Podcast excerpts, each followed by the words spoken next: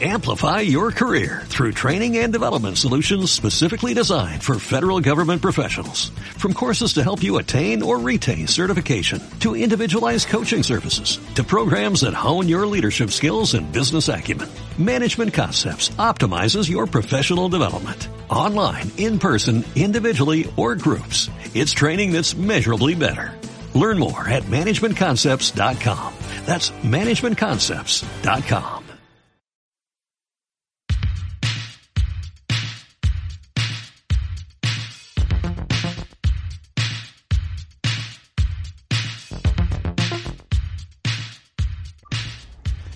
Hola, buenos días, tardes, noches. Cuando lo estés escuchando, esta es la versión que va a estar quedando en la nube en Spotify de nuestro programa, cuarto episodio, entrevistas para no leer solo, para no leer solos, en el marco de esta cuarentena por el COVID-19, nos apareció esta idea de poder compartir este unos textos, unos teóricos, unas ideas por la radio, por FM La Continua 88.3, que bueno, tienen mucho alcance para nuestros alumnos con algunos problemas de conectividad. Y también está quedando el registro en el campus del instituto y en Spotify para poder acceder cualquier, en cualquier otro momento aquellos que tengan conectividad una vez a la semana donde hay señal pueden bajar el programa. Este es el cuarto episodio, hasta ahora el último de los programados. Esta semana estaríamos medianamente cerrando lo cursado, digamos, de la orientación tecnología en el segundo año del profesorado de nivel primario. Y nos queda uno de los textos, o en realidad un resumen de dos o tres textos de, para compartir, texto de Tomás Buch, Sistemas Tecnológicos, ahí van a encontrar análisis de objeto y enfoque sistémico. Y en el placer de enseñar tecnología también van a encontrar análisis de objeto y el proyecto tecnológico. Hoy vamos a hablar un poquito de estos tres procedimientos y de poder pensar juntos cuál es el sentido de cada uno de estos procedimientos. Encuadremos un poquito. Veníamos de ver un video en el que Anita hacía de ver, hasta lo escuchamos por la radio, porque era interesante el relato que hacía Ana, una nena que estaba trabajando en la cuarentena en su casa, una mezcla seguramente de aburrimiento y de ganas de hacer, un, algo para que su gato se pueda alimentar solo, que no haya que estar reponiéndole comida todos los días, Así que era un dispositivo con una compuerta, ya nos explicaba que el gato tiene hambre, toca esa compuerta y cae una cantidad de alimento. Ella no lo había diseñado previamente, obtenía algunos dibujos, pero el objeto final que se veía construido había solucionado bastantes más problemas que los que había previsto en el diseño. Estaba hecho en cartón y con unas botellas, material muy simple, y nos habíamos preguntado si esto es lo que ya sabe hacer Ana, una nena de nivel primario, cuarto grado de la escuela pública, este, ¿qué le tendríamos que enseñar? ¿Qué se podría enseñarle a Ana si ya esto sabía hacer? Tecnología, ¿qué le vendría a enseñar a Ana? Eso fue creo que es el programa número 2. En el eh, número 3 desarrollamos uno de los teóricos que tenía que ver justamente con cómo se construye conocimiento en tecnología. Podría llamarse de epistemología de la tecnología, sobre todo ligado a los tipos de conocimiento que interactúan y siempre pensando en Anita, en este sujeto hipotético de, no sé, primer ciclo o inicio de segundo ciclo en una escuela. ¿Qué le vamos a enseñar si ya podía hacer todo esto sola? ¿Qué es lo que viene a enseñar? ¿Qué es lo que viene a aportar el área de educación tecnológica en la vida de estos niños, ¿no? De esta edad. Y hoy vamos a ir ya un poquito más. Ahí habíamos llegado a decir que, bueno, el diseño, el poder meter este, imágenes, construir esas imágenes, ponerlas en un papel, construir el objeto, que el objeto, esa primera imagen, diseño, se transforme en un objeto ida y vuelta entre lo que quiero hacer y lo que, lo que puedo hacer, lo que me sale a hacer por la propia motricidad, o por este por los materiales que tengo, por las condiciones de material que tengo. Material como recurso, material insumo. Si yo tengo una tijera de papel, no es lo mismo si tengo una tijera con mejor corte. Y si lo que estoy usando es papel glacé, me servirá un tipo de tijera. Si tengo cartón grueso, no me servirá otra.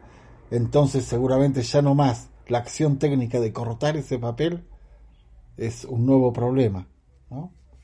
Algo así llegamos a ver, a tratar de teorizar. Los artículos venían a, a iluminar, digamos, a que entendamos un poco esta situación de Anita. Y hoy vamos a ir sobre tres procedimientos centrales, decía, de la educación tecnológica, el proyecto tecnológico, el análisis de objetos y el enfoque sistémico. El proyecto tecnológico es como un camino de ida, si queremos, entre un problema y el objeto solución. ¿Sí? Yo tengo un problema, una demanda, un deseo, lo transformo esto en problema, ¿sí? lo formulo como un problema, y el resultado de esa formulación termina siendo un objeto que yo entiendo es la solución. Tengo muchos libros y desorden de libros, algo muy parecido, una estantería podría ser la solución. ¿Sí? Hay que ver qué condiciones tengo, tengo lugar en donde poner un estante, pero una vez que esté formulado como problema y yo vea qué recursos tengo solución, ya tengo un posible objeto que se me ocurre, es la solución. Entonces, fíjense el camino. De un problema, imagínense, escribo la palabra problema, hago todo un camino, el que fuere, y en la otra punta me encuentro al objeto como solución a un problema. ¿Sí? Ese camino es el proyecto tecnológico. Ahora lo vamos a detallar, pero que se entienda en lo macro, digamos. Y a la inversa, entonces tengo que pensar que cada objeto que, el hombre hace, que yo me encuentro, son solución a problemas que alguien se, se, formuló. Los objetos pasan a ser soluciones, ya no son objetos que. Este, desde el, no sé, el mouse este, inalámbrico, ¿es solución a algún problema? ¿A problemas de puertos USB? ¿A problemas de cables enroscados en, en una portátil? Porque nunca fue un problema el mouse inalámbrico hasta que aparecieron las portátiles, por ejemplo. En las PC de escritorio nadie dudaba ni estaba mal tener un mouse que se enchufara. ¿No? Parece que como el auge de la portabilidad trajo el problema de miles de cables, uno de ellos era este. Ustedes son muy jóvenes, no sé si recuerdan, pero las computadoras, hasta las portátiles, no traían Wi-Fi. La Wi-Fi es bastante posterior a la aparición de las portátiles, menos Bluetooth, ¿no? Entonces todo se conectaba por puerto USB, USB, y si querías que tu computadora tenga Wi-Fi tenías que tener un conector externo que se metía en, el USB, que era una antena que le daba Wi-Fi a la máquina. Como hemos visto en algunas de escritorio que todavía sobreviven con la tecnología de la placa de red o la placa de conexión Wi-Fi y la antena afuera. Bien, todos esos objetos ya no son una antena de Wi-Fi, pasan a ser la solución a algún problema de alguien. Y ese camino del objeto Ahora donde estaba objeto hago la flecha en el sentido inverso y vuelvo a problema. De el objeto al problema se llama análisis de objeto. Brevemente vamos a un temita musical y este mm, volvemos con proyecto tecnológico y con análisis de objeto.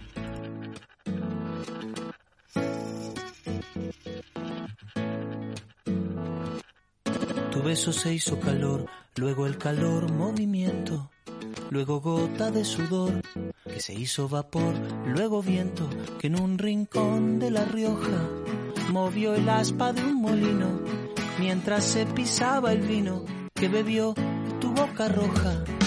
Tu boca roja en la mía, la copa que gira en mi mano y mientras el vino caía, supe que de algún lejano rincón otra galaxia, el amor que me darías, transformado volvería un día a darte las gracias. cada uno da lo que recibe. Luego recibe lo que da. Nada es más simple, no hay otra norma. Nada se pierde, todo se transforma. Se transforma. El vino que pagué yo con aquel euro italiano que había estado en un vagón antes de estar en mi mano y antes de eso en Torino y antes de Torino en Prato donde hicieron mi zapato sobre el que caería el vino zapato que en unas horas buscaré bajo tu cama con las luces de la aurora junto a tus sandalias planas que compraste aquella vez en Salvador de Bahía donde a otro diste el amor que hoy yo te devolvería. Cada uno da lo que recibe, luego recibe lo que da. Nada es más simple, no hay otra norma, se pierde, todo se transforma. Todo se transforma. todo se transforma.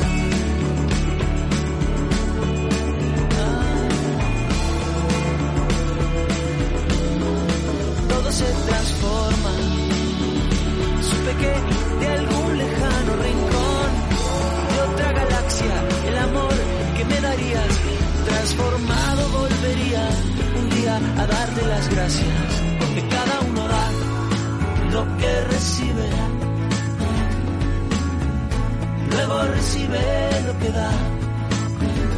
Nada es más simple, no hay otra norma, nada se pierde, todo se transforma. Nada se pierde, todo se transforma. Se pierde, todo se transforma. Todo se transforma. todo se transforma. Todo se transforma. Todo se transforma.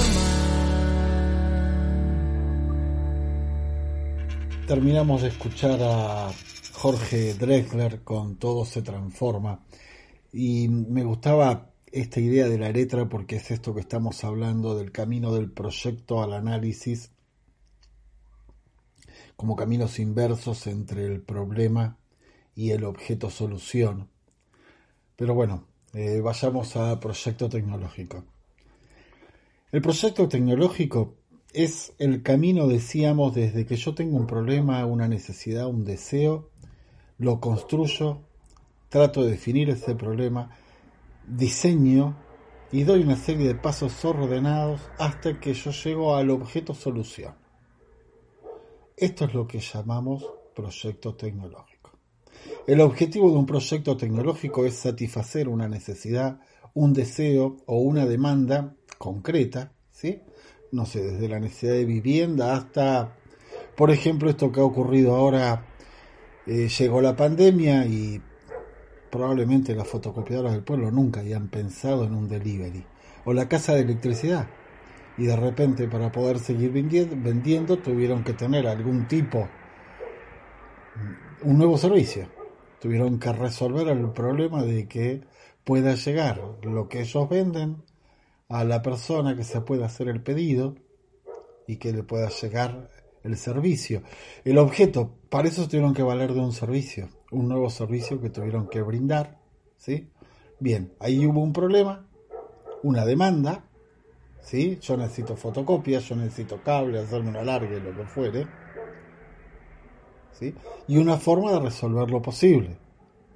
Bien, apareció el WhatsApp, un cartelito en la puerta, copias el número, le pedís y te lo mandan en una moto en el tiempo que sea. Así están funcionando las librerías, están funcionando este, varios locales, ¿no? En nuestra localidad. Varios locales en nuestra localidad. Bien.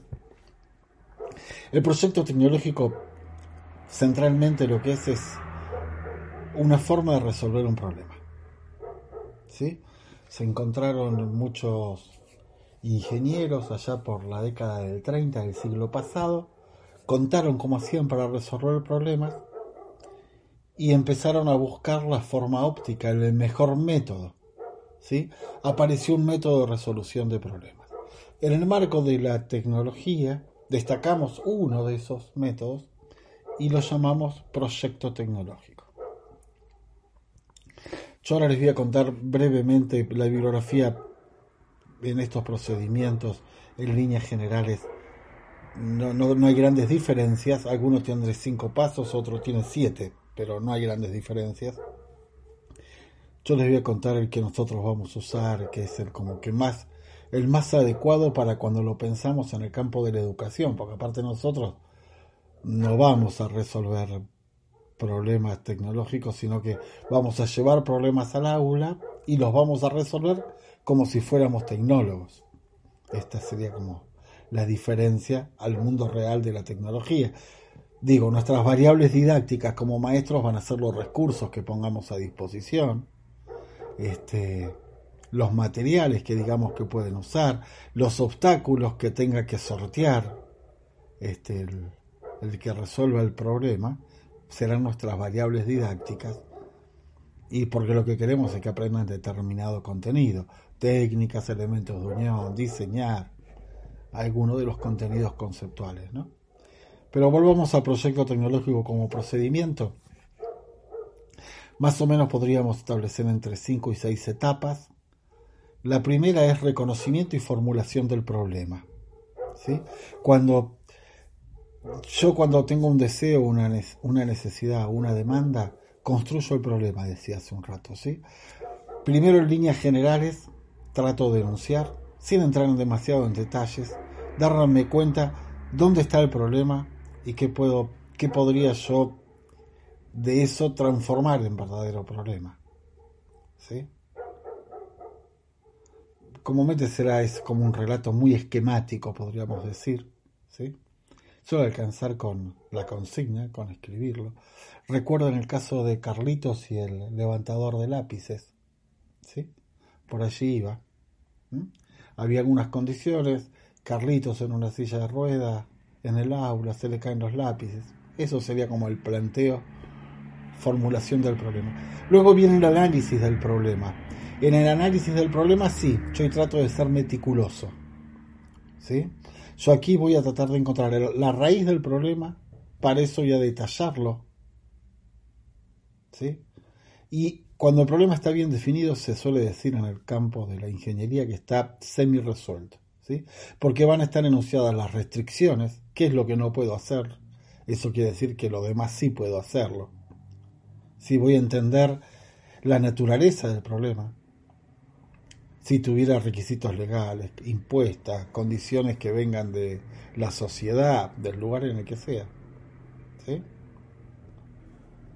A partir de ahí, yo me puedo poner a pasar a la etapa siguiente, que es buscar alternativas de solución. Una vez que sé todas mis restricciones, con lo que sí debo cumplir y con lo que no puedo hacer, digamos, puedo ver, che, esto se lo solucionó alguien de otra manera. ¿Qué otras soluciones puedo encontrar o ya hubo este tipo de problema. Esto se puede hacer como de dos maneras. Una manera sistemática, buscar en bibliografía, en internet, este, consultar ingenieros, donde haga falta. ¿sí?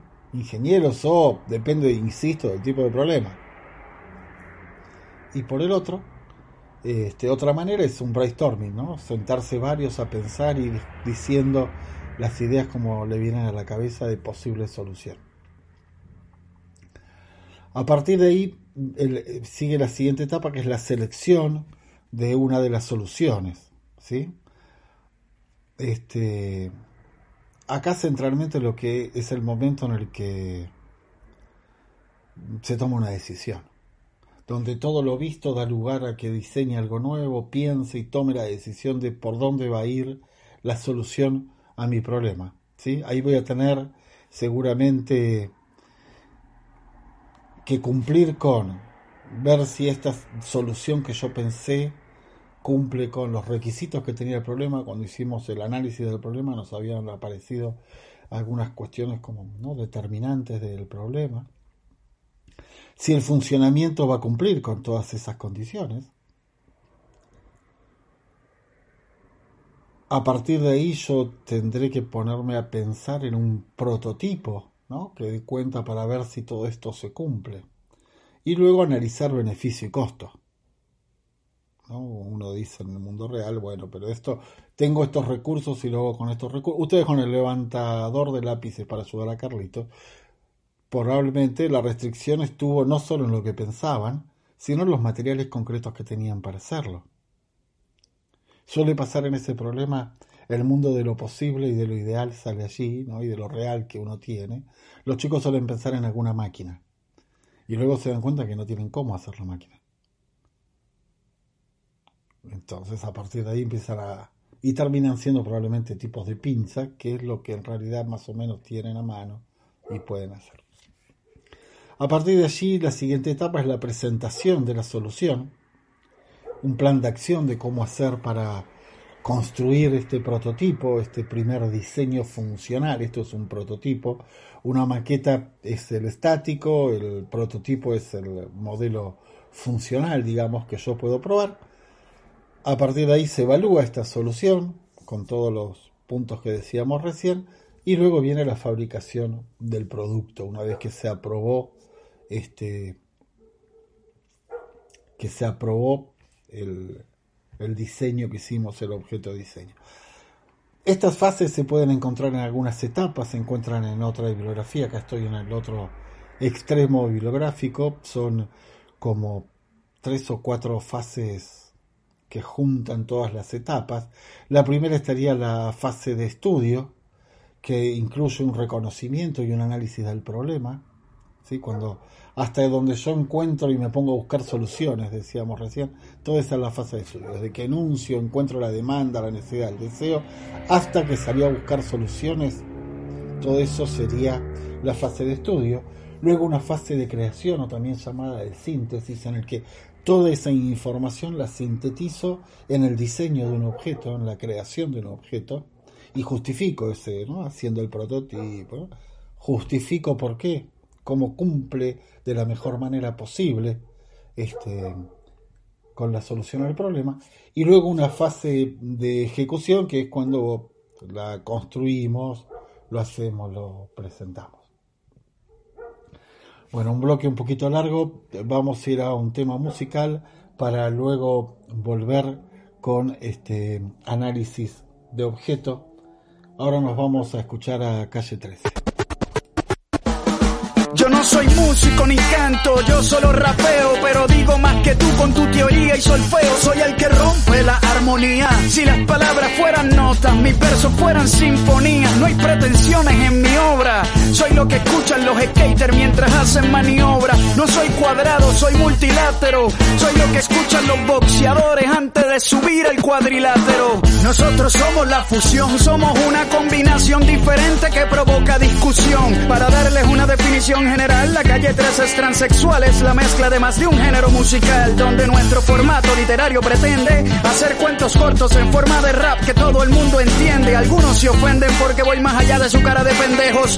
Reflejo lo que no reflejan los espejos. A los críticos los veo con optimismo, le dedican más tiempo a mi vida que a la de ellos mismos. Tienen el cerebro lento, su movimiento intelectual es como un velero sin viento, con solo un juego de palabras divididas como Frida Kahlo hondo en sus vidas resentidas porque mis rimas son peli de película y grosa de grandiosas, pero dividida en sílabas pueden ser peligrosas. Si lo que pienso yo de ti, hablarías peor de mí. Bien o mal, da igual, como quiera no les cuadra.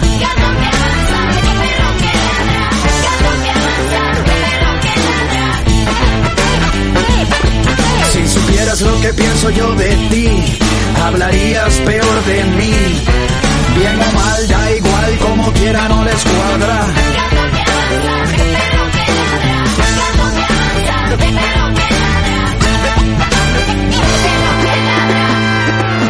Psicólogos psicópatas me tienen en la corte marcial. Según las reglas de la Asociación de la Música Social, se supone que me deje la barba larga, que mi esposa sea fea, que venda artesanías y que viva en una aldea. Se supone que renuncie a mi pasaporte y que todas las cosas que compre vengan de Corea del Norte. Una vez grabé en Miami, pero se supone que no vuelva. La música de mi disco la tengo que grabar desde la selva. No puedo usar internet, por lo menos eso asumo. Se supone que me comunique por señales de humo. Si lucho por los pobres económicamente, los de abajo, no puedo cobrar por mi trabajo. No puedo tener plata en mis manos. Y si cobro algo, lo tengo que cambiar por pesos cubanos. Y cuando vaya a pagar mi casa por cuotas, no puedo porque en mi colonia solo aceptan dólares. ¡Idiota! ¿Cuál es el libreto? Si lucho por los que no tienen educación, tengo que ser analfabeto. Por eso soy multitrillonario, soy tan millonario que me acabo de comprar todo el cabrón abecedario. Está difícil encontrar la musa por ahí porque ahora todas las letras trabajan para mí. Gracias a esto literariamente hay un naufragio. Soy el culpable de que a Bob Dylan lo hayan acusado de plagio. Si supieras lo que pienso yo de ti, hablarías peor de mí. Bien o mal, da como quiera no les cuadra.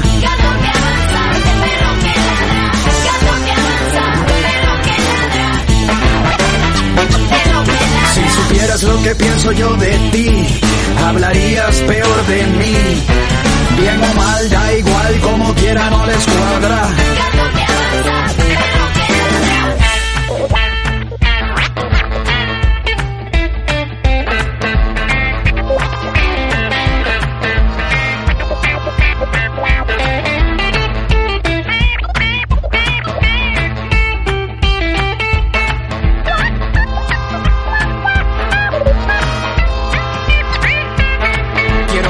Contra la guerra de Vietnam mientras explota y como Lennon protestar en Nueva York desde el Dakota. También quiero hacer como el Papa Francisco mientras hablo de los pobres, cobro el diezmo con mis discos o como Bob Marley cuando abandonó su tierra y grabó su disco más famoso con sus colonos en Inglaterra. Quiero ser como ellos, estar bien económicamente y para los ojos de la gente seguir siendo consecuente. Si supieras lo que pienso yo de ti, hablarías peor de mí.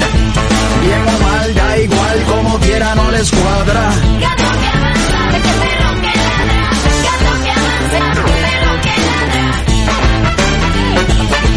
Si supieras lo que pienso yo de ti, hablarías peor de mí. Bien o mal, da igual, como quiera no les cuadra.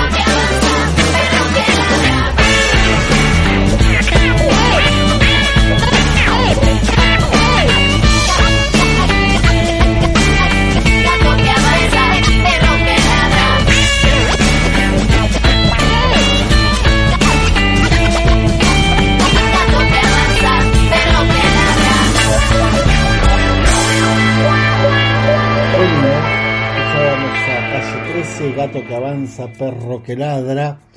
Si supieras lo que pienso yo de ti, hablarías peor de mí. Idea fuerte como pocas, para que nos va a permitir entrar a la lectura del objeto. Cuando hacíamos el proyecto tecnológico íbamos de la necesidad, demanda, deseo, problema al objeto solución. Ahora decíamos este es el camino inverso. Yo voy a tener el objeto, le voy a hacer preguntas, le voy a meter categorías a esas preguntas para que me pueda llevar las respuestas que vaya dando como procedimiento a esas preguntas van a ser la necesidad que satisface el objeto. El primer punto del análisis del objeto es poder pensar qué forma tiene. Un análisis morfológico. Aquí centralmente lo que hacemos es desde lo perceptual, desde los sentidos, desde lo que percibimos, entender, hasta imaginar cómo fue fabricado, entender qué, uso tiene, qué función cumple. Esto en primaria se suele hacer cuando se quiere trabajar los sentidos y se ponen objetos diferentes en cajas donde uno mete la mano, no ve lo que hay dentro, pero este termina sabiéndolo por, por la textura, por la piel. Bueno, esto es un poco, este sería el primer, el aproximación al sentido de por qué se creó este objeto. Eh, luego, el, segundo análisis la, la segunda categoría está ligado al análisis funcional. ¿Qué función cumple? Este objeto, ¿qué función cumple? Cuando yo veo, y no hay que confundirlo con cómo hace para cumplir esa función, no que sería el funcionamiento, sino un análisis funcional. Un reloj despertador, ¿qué función cumple? Y marcar la hora, ¿y cuál otra? Y despertarme. Al menos sonar a una hora determinada, entendiendo que ahí yo me despertaría. Esto sería el, análisis eh, funcional del objeto, que son estas cuestiones que cada vez se convergen más y un celular qué función cumple. Si hago ese análisis a mí me hace el despertador, ahora me está permitiendo grabar este programa de radio, digo, tiene mucha, aparte de que es un teléfono, también me permite hablar, comunicarme, bien. ¿Cuáles son los elementos y cómo se relacionan? Esto es un análisis estructural. Pensemos en la bicicleta, este, el piñón, plato, cadena, manubrio, rueda delantera, trasera, cuadro, asiento, pedales. Estas serían cómo se relacionan, ¿no? Se puede, si algo de esto falta, ¿se puede usar la bicicleta? Y más o menos sí, pero también es probable que no, ¿no? Este, este análisis estructural, ¿no? Cada pieza es el despiece del objeto. Volvamos al teléfono. El teléfono, y acá voy a usar el enfoque sistémico que luego explicaré, es un objeto muy complejo, es muy difícil. Cuando se rompe no se le rompe la pantalla, la batería, lo demás casi es no reparable, ¿no? Bien, si agarramos un objeto como un teléfono podemos encontrar una parte que es la interacción del usuario con el aparato en sí, que sería la pantalla. Luego hay una parte que todos sabemos de un hardware, que es el procesador, que es el que puede tramitar toda esa información que entra y sale. También tiene que tener algo que le permita la información salir, una antena, un transmisor y un receptor. ¿sí? Y una batería que alimente para que todo esto funcione. Fíjense, ahí desarmé un teléfono en cuatro bloques que interactúan entre sí con un nivel de profundidad, no profundísimo, pero uno, uno dice, ah, me dijeron es la batería, tengo que cambiar la madre, y también explica una computadora.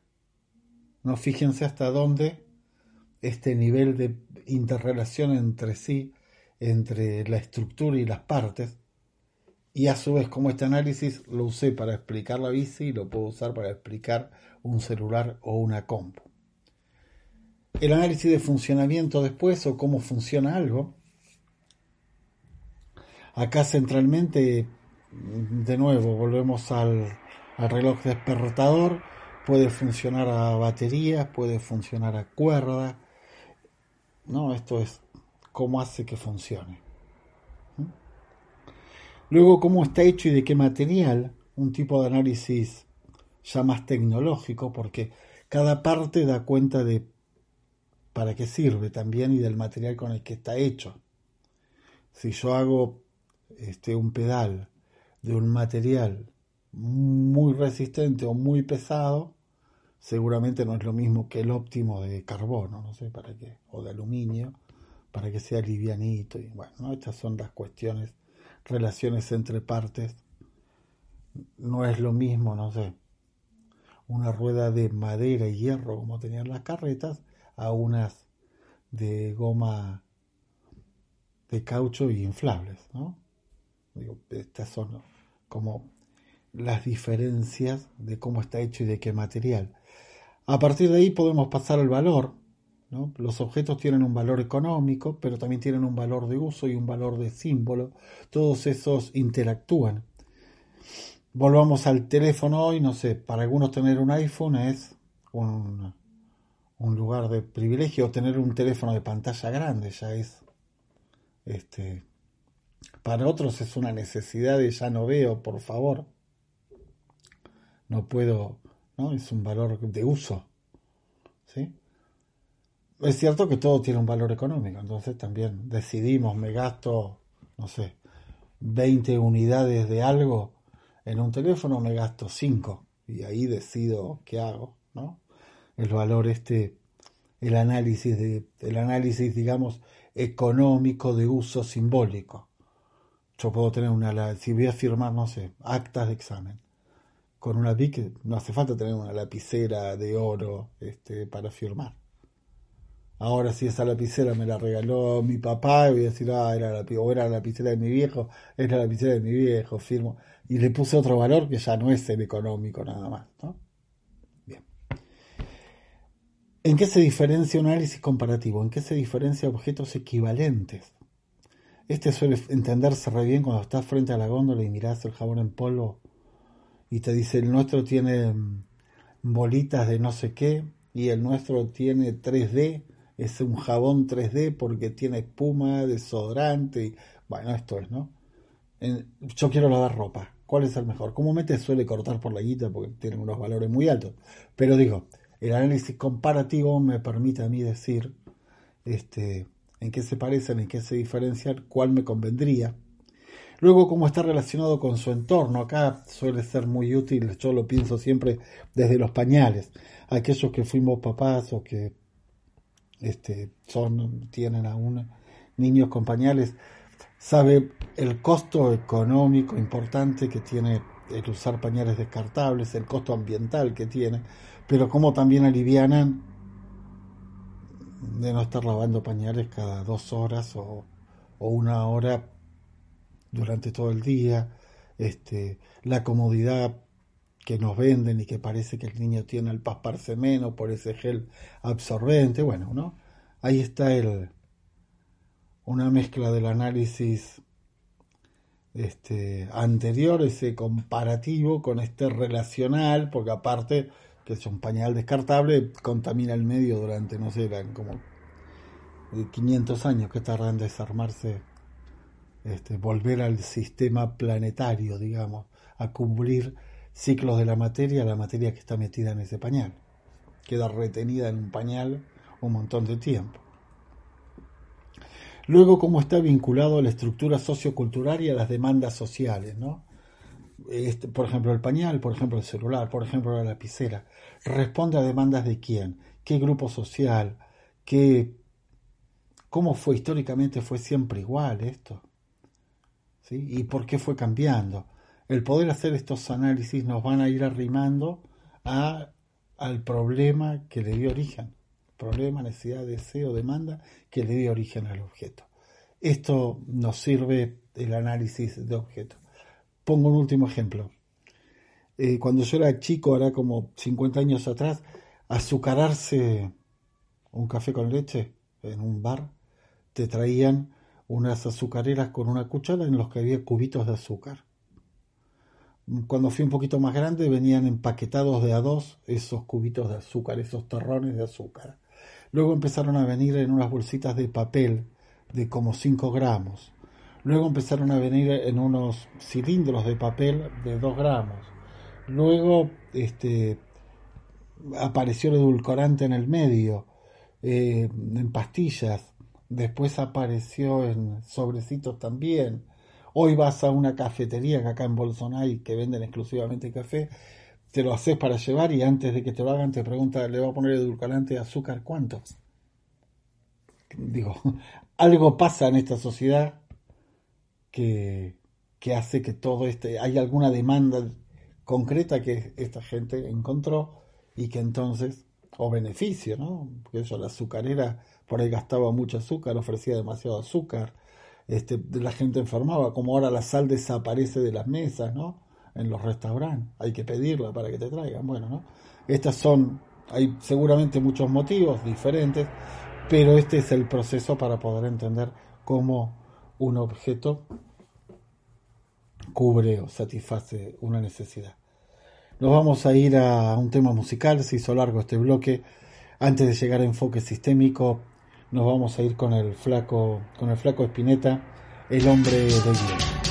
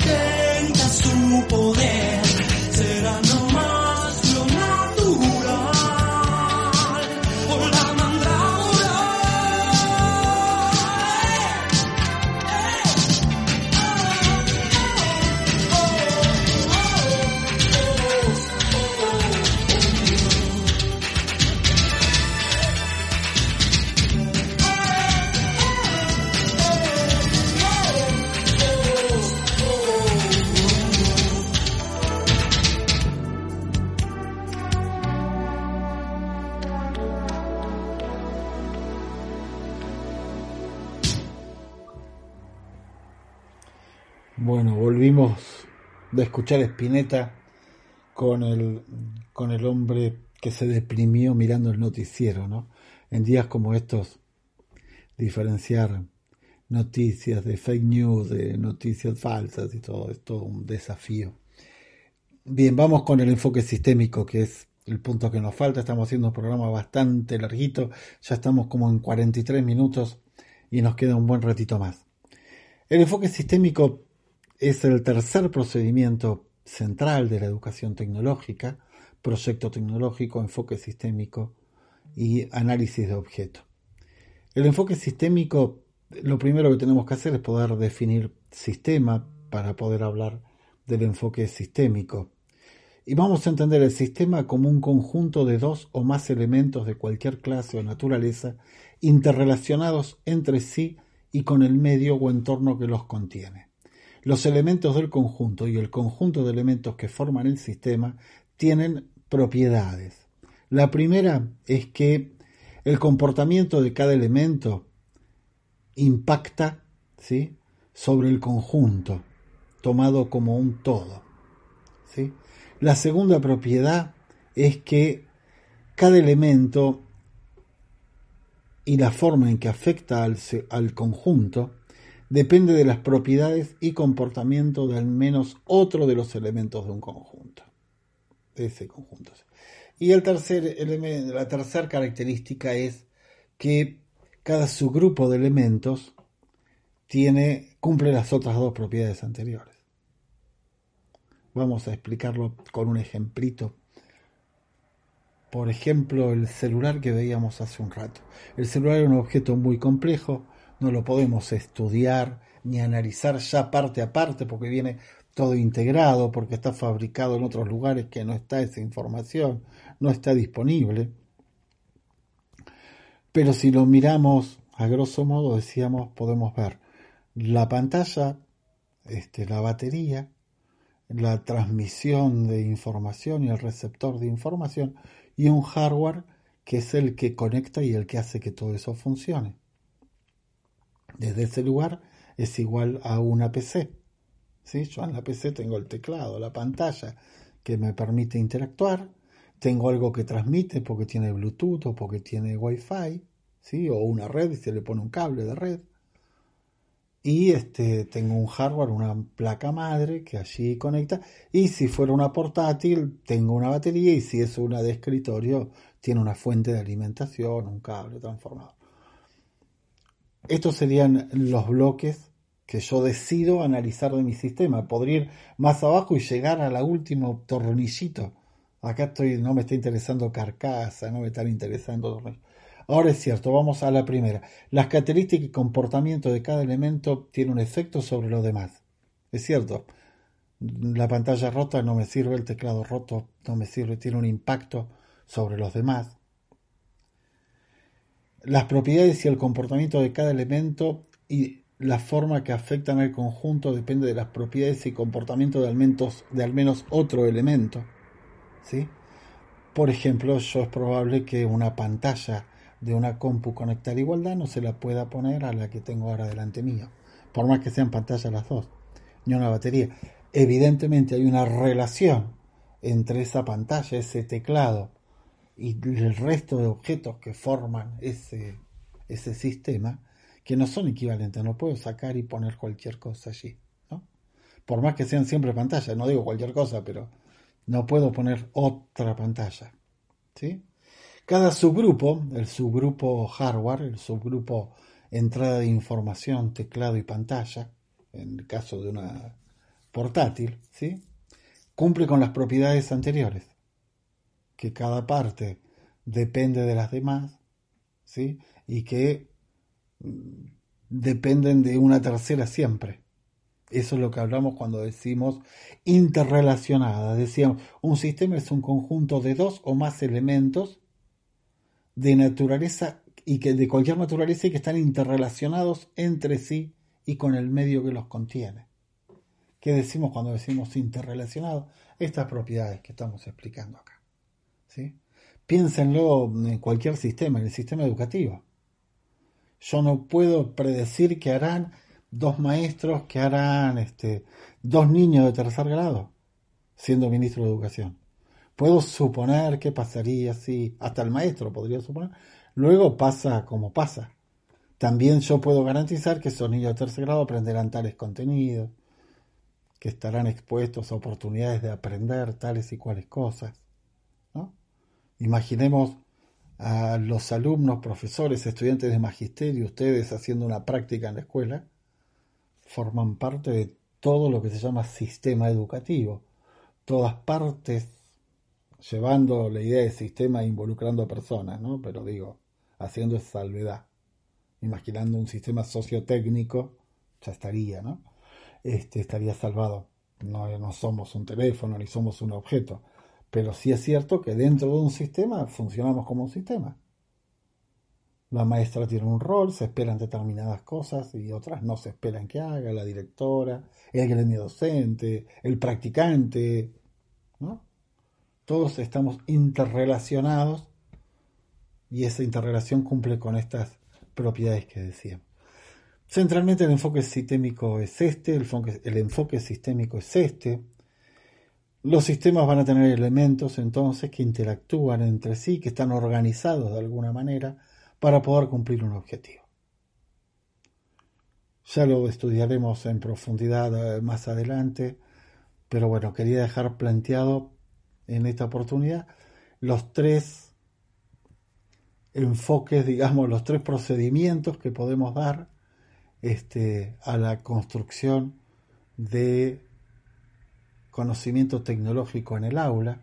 ¿Qué le podríamos enseñar a esa Anita que estaba haciendo la trampa para gatos?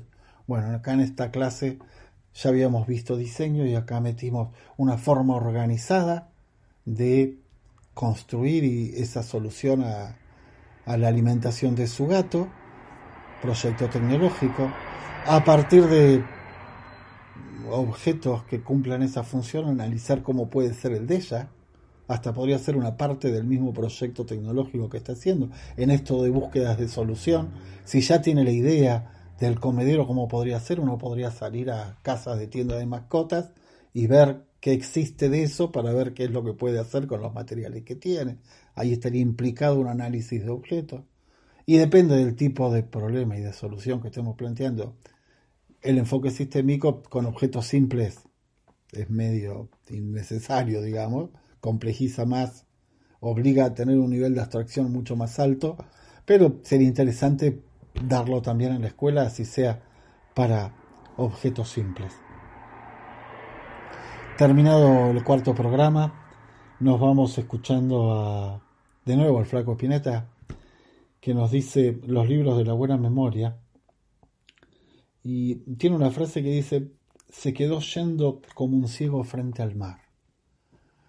Nada, y cuando uno está pasando horas grabando y regrabando este programa, a veces se piensa en el otro, ¿no? Que está por así, que lo va a escuchar, desde qué lugar lo escuchará.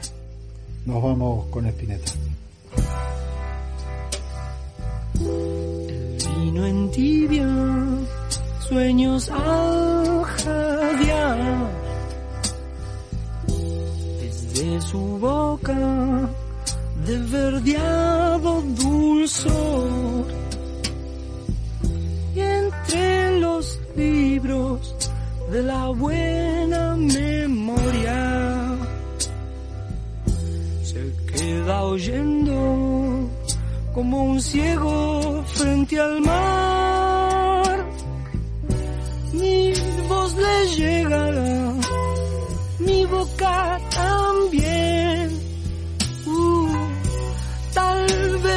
confiaré que eras el vestigio del futuro.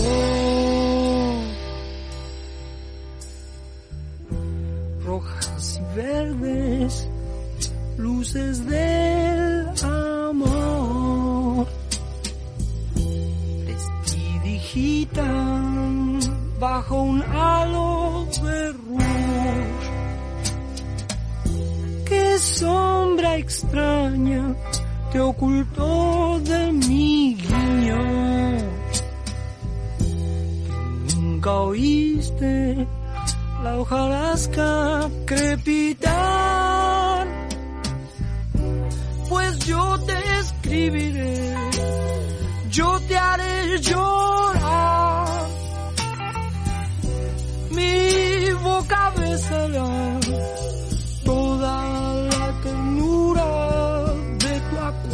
Oh.